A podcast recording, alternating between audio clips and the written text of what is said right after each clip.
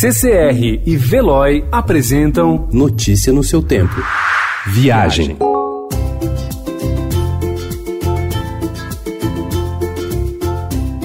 O cheiro do mato e o canto de pássaros e cigarras acompanharam a repórter Annelise Zanoni na visita ao Instituto Inhotim. Nada que lembrasse a tragédia de um ano atrás, quando pelo menos 230 pessoas morreram com o rompimento da barragem do Córrego do Feijão. Protegido por um cinturão verde e enriquecido por pinturas, esculturas, fotografias e instalações de cerca de 60 artistas de 38 países, o Instituto Inhotim, como a maior parte da cidade de Brumadinho, não foi afetado pela tragédia de 25 de janeiro de 2019. Ainda assim, viu uma redução brusca no número de turistas. Na visita, o viajante encontrará atividades como shows e passeios guiados, além de 23 galerias de arte e 560 obras ao longo de 140 hectares. Para aproveitar melhor o passeio, a sugestão é focar em um dos três eixos do parque e seguir viagem.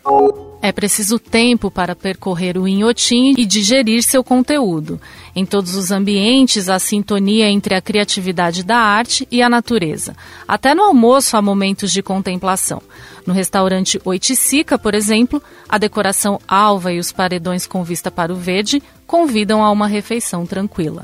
Tendo como ponto de partida a recepção e a loja de design, uma das primeiras paradas da trilha laranja, é a galeria da artista Adriana Varejão. Os eixos amarelo e rosa reservam as peças de maior impacto e contraste. A obra de Hélio Oiticica está pertinho do restaurante homônimo.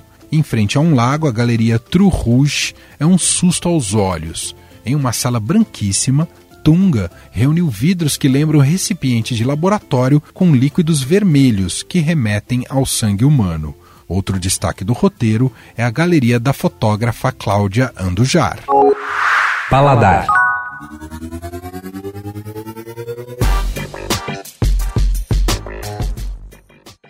Com aluguéis galopantes e a procura cada vez maior por restaurantes de bom custo-benefício, chefes e restaurateurs têm repensado o aproveitamento dos imóveis onde instalaram seus estabelecimentos. Em vez de abrir um bar no endereço e outro bar ou restaurante em outro, por exemplo, a ideia do puxadinho tem feito cada vez mais sentido. A estratégia hoje em alta é adotada pela companhia tradicional do comércio desde 2009, quando o grupo ocupou o subsolo sobressalente do Astor com um novo bar de alta coquetelaria. Em 2016, a história se repetiu com a abertura do Câmara Fria, dessa vez no andar de cima do original, e com a estreia da Laje Pirajá, em 2018, no mesmo imóvel do bar que lhe dá nome. A chefe Renata Vanzeto, do Grupo EMA, também aderiu ao plano. Num único imóvel na Rua Bela Sintra, ela instalou o restaurante EMA, de cozinha autoral, e outros dois bares completamente distintos entre si. O Bar do Comá, novo habitante do imóvel ocupado pelo restaurante do chefe Paulo Chin,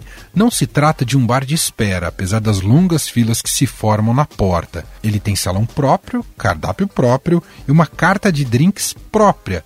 Só o nome que não é próprio acabou virando o Bar do Comá. Uma vez ali, não adianta insistir para comer os pratos exclusivos do restaurante. E se quiser migrar de um salão para o outro, antes é preciso fechar a conta para abrir uma nova. O novo projeto surgiu da necessidade de aproveitar um espaço ocioso no imóvel e da falta de opções semelhantes pelo bairro. O Giulietta não tem placa na porta nem qualquer indício de sua localização. Chegar ao endereço e ter que procurar a casa faz parte da experiência. É o que diz o chefe Rodolfo De Santis. Inaugurado há menos de um ano, o restaurante fica dentro da salumeria, atrás de uma porta misteriosa de ferro. Ao atravessar de um salão para o outro, tudo muda, incluindo o cardápio. A salumeria, por sua vez, funciona como antessala para o concorrido Nino Cutina, dos mesmos donos, em operação na parede ao lado. Nesse conjunto de casas interligadas, mas independente em suas operações, Rodolfo apresenta a Itália das massas no Nino, dos embutidos na salumeria e das carnes no Giulietta. Divirta-se.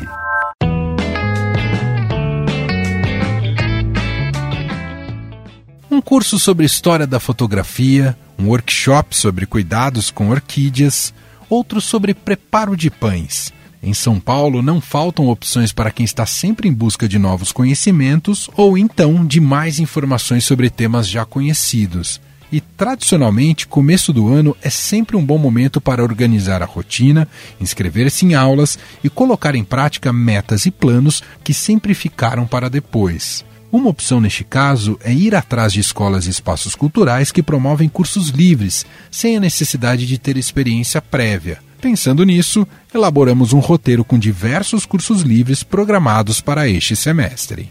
Se você quer se aprofundar em temas históricos, literários e artísticos, por exemplo, pode conhecer pintoras do Barroco e do Renascimento em um curso no MASP. Se a ideia é desenvolver habilidades manuais, tem opções de cursos práticos de fotografia, preparo de café e até um sobre cultivo de bonsai. Marcelo Rubens Paiva, colunista do Estadão, comanda o curso Personagem de Si Mesmo. Ele dará lições a respeito de como escrever sobre a própria história, considerando o limite entre realidade e ficção. As aulas acontecem no Centro Cultural Barco, em Pinheiros. Já na Biblioteca Parque Vila Lobos, o curso de narração de histórias apresentará vários tipos de narrativas, como lendas, mitos e fábulas, além de técnicas de expressão, interpretação e improvisação.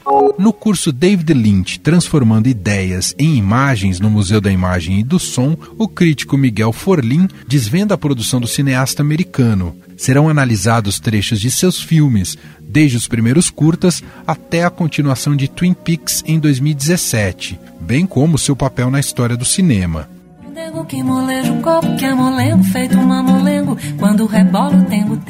No Instituto Brincante, Joana Duá comanda um curso de canto popular brasileiro. As aulas para amadores ou profissionais exploram tópicos como respiração, articulação e projeção da voz.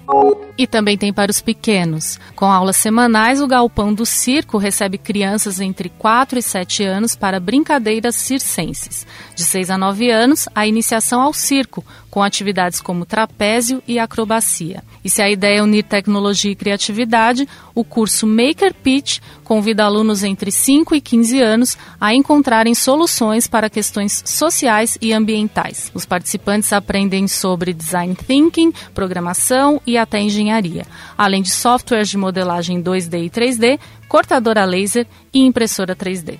Notícia no seu tempo. Oferecimento CCR e Veloy.